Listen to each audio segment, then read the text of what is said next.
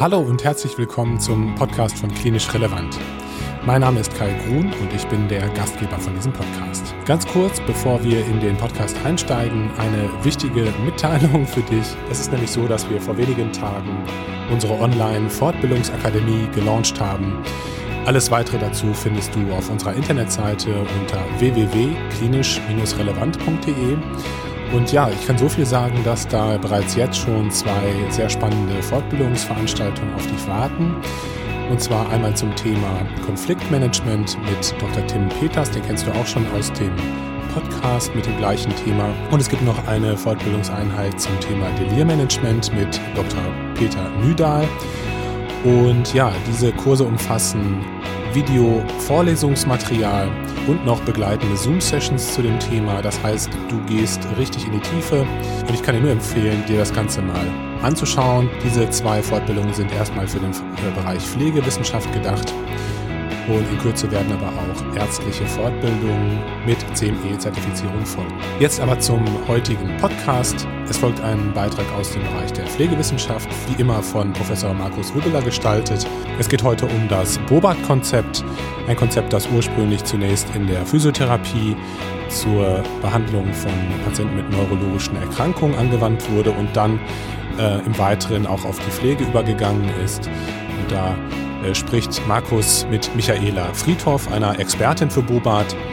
Ja, und ich hoffe, dass du, auch wenn du vielleicht kein Physiotherapeut oder Pflegender bist, dass du weiter zuhörst und viel aus diesem Interview mitnimmst. Viel Spaß! Ja, herzlich willkommen wieder zu einem Beitrag aus dem Themengebiet der Pflegewissenschaft. Schön, dass du wieder bei uns bist in unserem Podcast Klinisch Relevant. Mein Name ist Markus Hübbeler. Ich habe hier an der Hochschule für Gesundheit eine Professur für klinische Pflegeforschung und ich freue mich ganz besonders an diesem Tag, quasi kurz vor Weihnachten, euch noch etwas mitgebracht zu haben, ein kleines Geschenk, wie ich hoffe, nämlich ein Beitrag zu einem sehr, sehr wichtigen zentralen Pflegekonzept, was wir in sehr vielen Einrichtungen finden und vielen Krankheitsbildern auch anwenden. Und darüber möchten wir heute mit unserem Gast sprechen, Frau Michaela Friedhoff. Sie wird sich gleich nochmal selbst vorstellen, wer sie so ist, was sie im Prinzip so gemacht hat und warum wir heute über das Thema Bobat mit ihr sprechen. Ja, ähm, Michaela, willst du einfach mal loslegen, ja, was dich so charakterisiert und dann steigen wir locker ein? Ja, das kann ich gerne machen. Was charakterisiert mich? Ähm, man muss sagen, ich bin eigentlich im Ursprung Gymnastiklehrerin und ich glaube, das ist so ein bisschen verbunden auch dann mit dem Bobat-Konzept, weil es ja da auch um Bewegung geht. Das heißt, ich habe meine Pflegeausbildung absolviert und habe dann lange in der Neuroreha gearbeitet, viele Jahre mit Kindern, Jugendlichen und Erwachsenen, habe mich ursprünglich eigentlich mehr mit der basalen Stimulation beschäftigt und bin dann erst zum Bobat-Konzept gekommen und kann das beides jetzt wunderbar verbinden. In verschiedenen Positionen gearbeitet, gebe deutschlandweit auch Kurse zu, Bobat, zu dem Bobat-Konzept und habe jetzt im hohen Alter mit 50 noch meinen Bachelor in Pflegewissenschaft gemacht. Ja, und überlege tatsächlich sogar auch noch, ob ich weitermache. Ach, das ist sehr spannend. Äh, hast du denn auch was zum Thema Bobat in deiner Bachelorarbeit untersucht? Oder ja, selbstverständlich habe ich da was untersucht. das treibt ja die meisten Menschen so während des Studiums. Ich habe mir angeguckt, ob ein Bobat-Pflege-Grundkurs die Qualität des Bewegungsübergangs vom Sitzen zum Stehen verändert oder verbessert. Und habe da eben herausgefunden, dass dieser Bewegungsübergang ganz wichtiger ist für die selbstständige Lebensführung und habe da eben eine Untersuchung zugemacht mit Patientenvideos, habe ein Assessment dazu entwickelt. Ja, und letztendlich auch mit einem guten Ergebnis abgeschlossen. Das hat dich begeistert. Das ja, sieht man dir direkt an. Schön. Genau. Ja, Michaela, wollen wir vielleicht einfach mal kurz ähm, das Thema von vorne uns mal anschauen. Ähm, was ist denn eigentlich Bobat und für welche Zielgruppe wird es eigentlich angewendet? Kannst du uns das erklären? Ja, das kann ich hoffentlich erklären. Das Bobat-Konzept ist ja ursprünglich aus der Physiotherapie, ist dort entstanden und ist in den letzten 25 Jahren auf die Pflege übertragen worden. Das heißt, Pflegekräfte haben einfach mit Physiotherapeuten zusammengearbeitet und gemerkt, dass sie Patienten anders bewegen lernen und damit auch andere Erfolge erzielen, insbesondere in der Mobilisation. So hat das ursprünglich seinen Anfang genommen in der Pflege. Und Zielgruppe war auch ursprünglich bei Frau Bobart, waren das neurologische Patienten. Mittlerweile ist das Konzept übertragen auf alle Patienten, die Bewegungsunterstützung brauchen. Also jeder, der Unterstützung beim Bewegen im Bett oder außerhalb des Bettes benötigt, ähm, kann von dem Bobart-Konzept profitieren.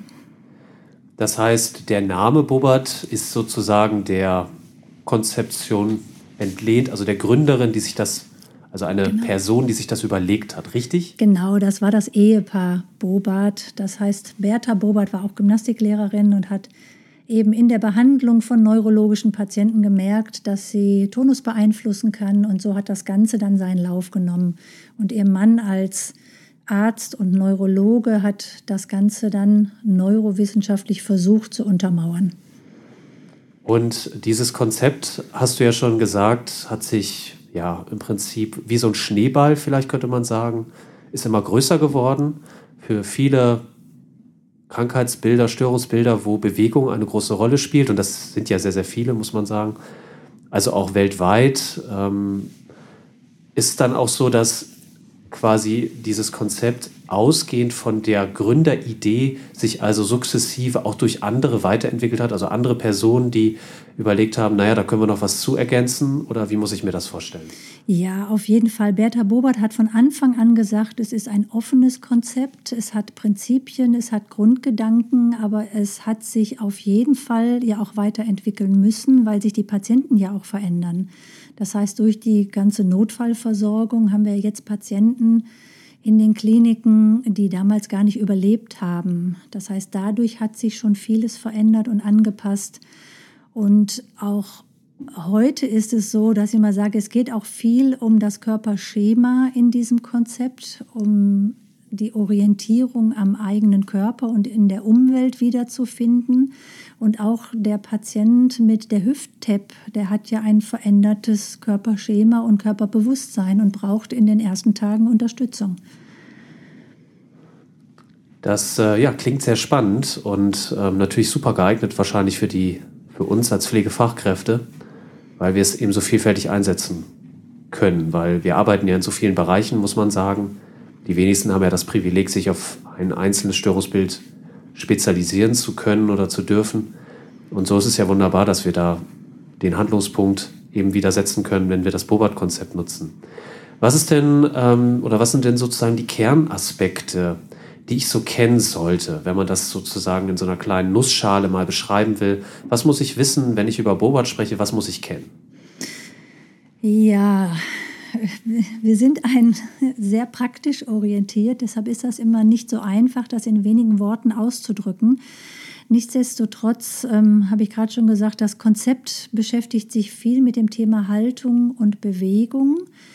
Und wir gucken uns an, wie die normale Bewegung eben individuell für den Patienten funktioniert. Und wenn ich Bewegungsübergänge kenne, kann ich auch den Patienten ganz individuell unterstützen. Das heißt, wenn ich weiß, wie jemand normalerweise den Bewegungsübergang vom Sitzen zum Stehen absolviert, dann habe ich die Möglichkeit, auch diesen Bewegungsübergang zu unterstützen.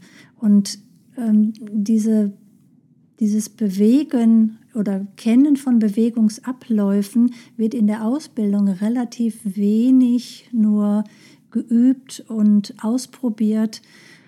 Und ähm, das ist schon ein ganz, ganz wichtiger Punkt, dass wir uns eben mit der Bewegung beschäftigen, um dann auch entsprechend unterstützen zu können. Und was ein weiter, weiterer wichtiger Faktor ist, ist einfach das aktivierende Bewegen. Das heißt, passives Bewegen können Pflegekräfte gut. Das üben sie, das lernen sie, aber was ist der aktivierende Aspekt dabei? Wo kann ich meine Hände hinlegen zum Stabilisieren, dass der Patient dann eben selbst aktiv sein kann? Ähm, das ist im Grunde das, was im Bobat-Konzept erlernt wird und das ist das auch, was die aus meiner Sicht größte Berufszufriedenheit damit verbunden macht. Das heißt, wenn die Pflegekräfte merken, dass sie wirksam sind, dass die Dinge leichter gehen, dass sie nicht so viel Gewichte tragen müssen. Ähm, dann kommt auch so ein Spaß bei der Arbeit. zutage. Und ja, und diese Wirksamkeit, die begeistert doch dann viele Pflegende. Das kann ich mir gut vorstellen, äh, weil es ist ja auch eine Technik, die, wenn ich sie gut beherrsche, kann ich ja auch als zierlicher Mensch zum Beispiel sehr, sehr gut und einfach im Handling mit äh, Patienten arbeiten, die viel größer, schwerer sind als ich, ohne meinen eigenen Stütz- und Bewegungsapparat damit irgendwie mittelfristig kaputt zu machen äh, und merke halt, wie Technik mir dabei weiterhilft und ich dann auch demonstrieren kann, dass halt Pflege eben sich differenziert, also mehr ist eben als das, wie es häufig ja auch in der Gesellschaft so gesehen wird, nämlich manchmal also schon als schwerer Beruf, aber dann eher so psychisch und körperlich, aber es wird dann wenig so über diese Fachlichkeit diskutiert, die man eigentlich mitbringen muss. Und dieses Konzept illustriert es ja, indem ich halt eben zeigen kann, pass auf, wenn du eine Person mobilisierst, sie aufrichtest, sie also einen Transfer machen möchtest, der sicher ist, der für beide Seiten, sowohl für den Patienten als auch für den Klienten, funktioniert, dann hast du verschiedene Techniken, die du anwenden kannst und ähm, dementsprechend ein gutes Ergebnis am Schluss. Und das kann ich mir gut vorstellen, dass man da sehr stolz ist, ja, auf jeden Fall. Ähm, wenn du dir so das, das anschaust, ähm, du hast ja auch schon vorher gesagt, äh, die Physiotherapie hat eine, spielt eine große Rolle dabei. Wenn wir also Bobat anwenden, ist das denn ein gutes Konzept, um, um interdisziplinär auch zusammenzuarbeiten? Ja, auf jeden Fall. Das ähm, ist ja von Anfang an auch von Bertha Bobert so propagiert worden, dass sie sagt, es macht nur Sinn ähm, oder es macht natürlich nur mehr Sinn, wenn es auch 24 Stunden angewendet wird. Das heißt, wenn die Physiotherapie vielleicht Details erarbeitet, die dann in der Pflege in den Alltag übernommen werden können. Ne, wenn an der Stabilität des Fußes gearbeitet wird und ich diese Stabilität dann beim Transfer aus dem Bett in den Stuhl nutzen kann, wenn es dann zur Toilette geht oder vors Waschbecken geht, das ähm, sind auf der einen Seite die Absprachen, die gut getroffen werden können. Und der Vorteil ist, aus meiner Sicht ist das auch ein Alleinstellungsmerkmal des Bobat-Konzeptes, dass es in Therapie und Pflege gelehrt wird, geübt wird, dass eine Sprache gesprochen wird, dass man weiß, worüber man sich unterhält, dass ähnliche Ziele verfolgt werden und damit natürlich die Zusammenarbeit mehr Spaß macht, aber auch zielführender für den Patienten ist. Das zeigt uns, äh, wie wichtig eben ja auch das, also gemeinsame Therapiekonzepte sind auch die gemeinsame Sprache, die uns ja eben dann auch verbindet und wir dann gar nicht, gar nicht davon, also gar nicht darunter leiden in dem Sinne, weil wir uns da nicht abgrenzen, sondern wir profitieren im Gegenteil genau. davon, weil wir gemeinsam an einem Strang ziehen. Ja, das hört sich toll an. Ähm, du hast ja gerade schon gesagt, ähm, die Physiotherapie könnte zum Beispiel einzelne Maßnahmen, Bewegungsabläufe, sich überlegen, einstudieren, entwickeln, weil hier die Ausbildung ja noch umfangreicher, deutlich umfangreicher ist in Bezug auf Bewegung und dass das sozusagen von der Pflege verstetigt wird.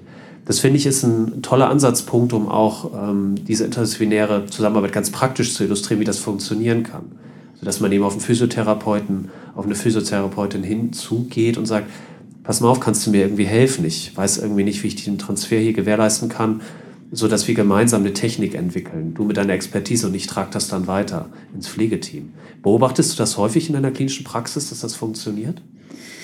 Ähm, ich muss sagen, dass das in den Rehabilitationseinrichtungen ähm, deutlich mehr gelebt wird. Da ist es, glaube ich, klarer, miteinander zu arbeiten. In den Akuthäusern erlebe ich das doch sehr personenabhängig. Das Bobat-Konzept ist nun auch eine Zeit lang gerade im neurologischen Bereich sehr in Verruf gekommen, dass alles nicht evidenzbasiert ist und dass man das alles auch gar nicht braucht. Wobei ich immer sage, gerade für schwer betroffene Patienten gibt es aus meiner Sicht gar keine Alternative, wenn ich körpergerecht und körperschonend arbeiten will und dabei gleichzeitig den Patienten aktivieren will. Und auch da macht die interdisziplinäre Zusammenarbeit natürlich Sinn, gerade bei den schwerer Betroffenen, dass wenn man zusammen am Patienten arbeitet oder mit den Patienten arbeitet, auch so ein bisschen voneinander weiß, was zu tun ist. Ein schönes Beispiel ist für mich, wenn sich der Muskeltonus erhöht nach einer neurologischen Erkrankung, ist es oft schwierig, die Achsel zu waschen oder auch in die Hände zu kommen. Und da ist immer wieder die Frage, wie gehe ich damit um? Und Bewegungen des mehr betroffenen Armes, die, ich sag mal, nicht schonend oder nicht ähm, von einer Pflegekraft durchgeführt wird, die weiß, wie man so einen Arm bewegt, dann können durchaus auch Schäden gesetzt werden. Und da ist so ein ganz wichtiger Ansatzpunkt für interdisziplinäre Arbeit. Während der Therapie, während des Bewegens des Schultergürtels und des Armes kann auch die Achsel gewaschen werden, wo es ja häufiger dann auch mal zu na, feuchten Stellen und den Problemen, die damit zusammenhängen, kommt. Mhm. Du hast ja schon gesagt, dass es anscheinend schwierig ist, eben das wissenschaftlich zu evaluieren das ist ja auch erstmal unter methodischen Aspekten nicht völlig verwunderlich, wenn man ein ähm, Konzept hat, was weniger gut standardisiert ist, wo man sagt, okay, du hast halt die und die Techniken, die werden äh, immer so umgesetzt und dann können wir das Ganze auch gut evaluieren, während Bobert ja etwas zu sein scheint, was auch ähm, ja, eben sich über viele Jahre hin weiterentwickelt hat, äh, wo man eben auch ganz bewusst gesagt hat, beteilige dich irgendwie an dem Konzept.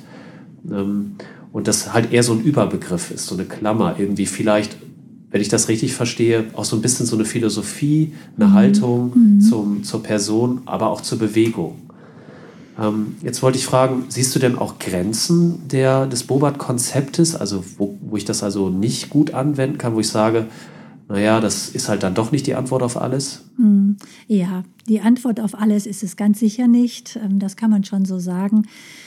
Ähm, wenn ein Schwerpunkt des Bobat-Konzeptes ist, dass ich im interaktiven Dialog mit dem Patienten in Bewegung kommen möchte, dann hört man da vielleicht auch schon so Grenzen raus. Es läuft viel über Kommunikation, verbal und nonverbal, aber es gibt Patienten, die auch weder über verbale Kommunikation noch über taktile, über Berührung ähm, erreichbar sind im Sinne von, dass man miteinander in Bewegung kommen kann.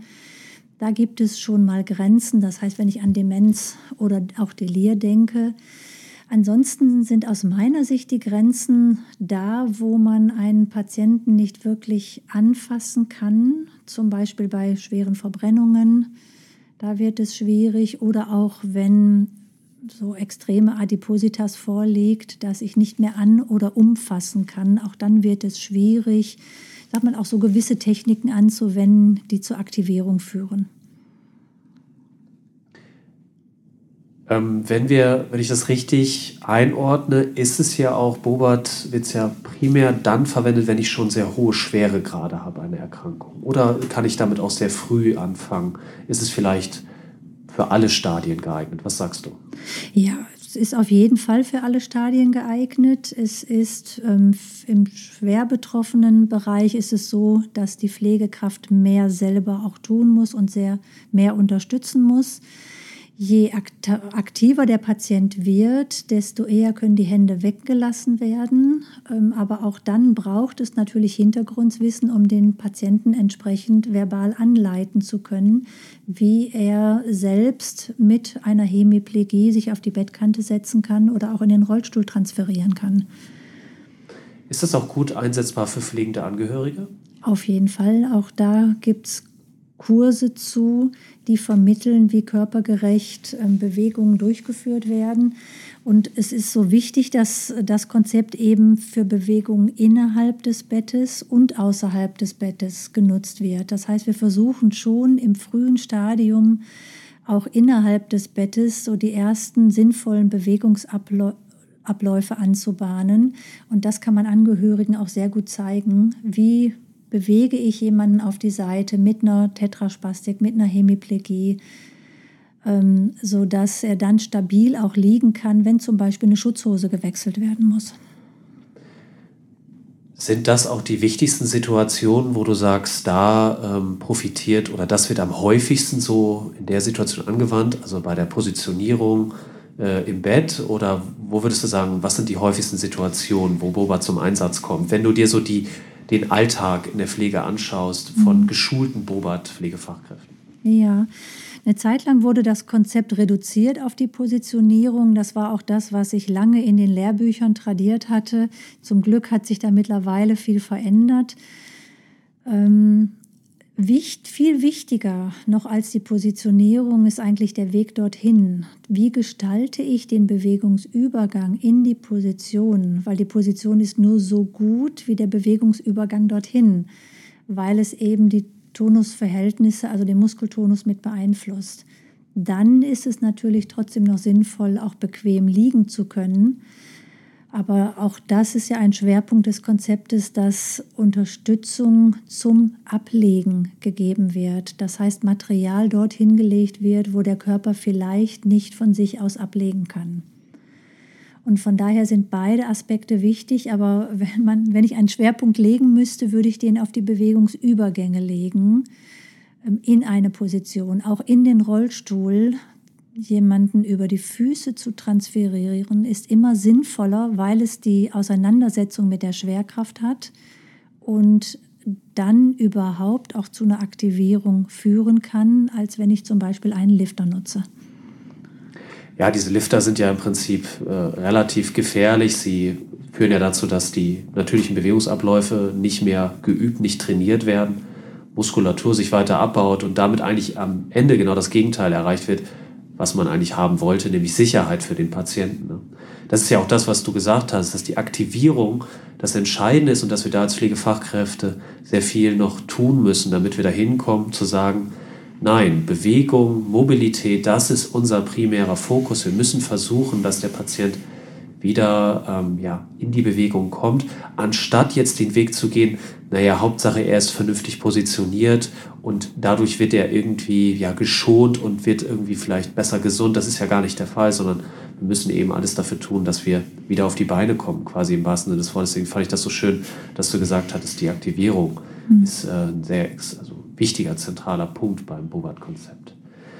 Ja, wenn du ähm, vielleicht Pflegefachkräften also was würdest du Pflegefachkräften sagen, die jetzt neu einsteigen in den Beruf zu Bobat?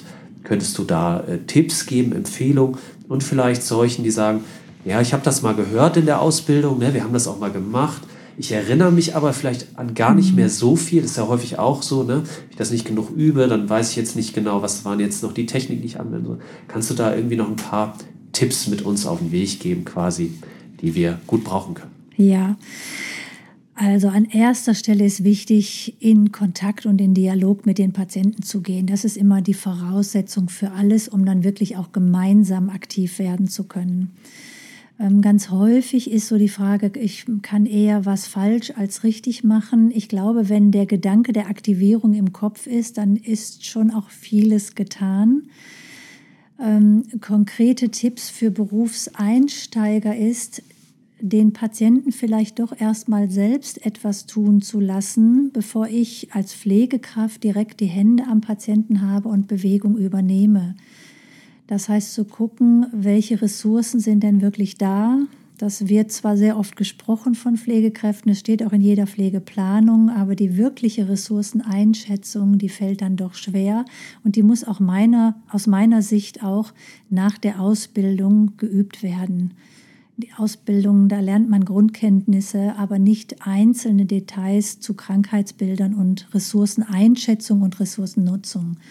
Und das ist das, was dann nachher Spaß macht, wenn man Patienten in Bewegung bringt, um zu merken, was können sie und ähm, wo kann ich oder sollte ich auch unterstützen, um vielleicht Bewegungsabläufe nicht ähm, so dass der Patient die nicht so lernt, dass er sich damit in eine Abhängigkeit bringt. Ich nutze so gerne das Beispiel, dass Pflegekräfte den Patienten gerne hochziehen lassen, weil sie sagen, stehen ist gut. Das stimmt, stehen ist sehr, sehr gut, sollte auch unbedingt gefördert werden, aber nicht unbedingt durch das Hochziehen, weil das muskulär anders läuft, als wenn ich den Oberkörper nach vorne nehme und die Gewichte auf die Füße bringe. Und wenn solche Aspekte beherzigt werden ähm, und man vielleicht selber mal guckt, wie man Bewegungsabläufe durchführt, ich glaube, dann ist im Sinne des Konzeptes schon viel getan und eben zur Aktivierung der Patienten auch schon viel getan. Ja, sehr schön, Michaela. Ich bedanke mich recht herzlich für den schönen Podcast mit dir. Hat sehr viel Spaß gemacht. Ähm, ja, ich hoffe, du bleibst uns erhalten. Vielleicht machst du ja auch noch eine kleine Fortbildung für uns. Können wir noch darüber sprechen, ob du darauf Lust hast. Ähm, ansonsten, ja, bedanke ich mich recht herzlich für dein Zuhören. Ich hoffe, du hast äh, einiges mitnehmen können. Ähm, ja, darf einfach sagen, bleib gesund. Ich freue mich auf den nächsten Beitrag mit dir und würde sagen, bis bald. Bis bald. Tschüssi. Tschüss. Vielen Dank.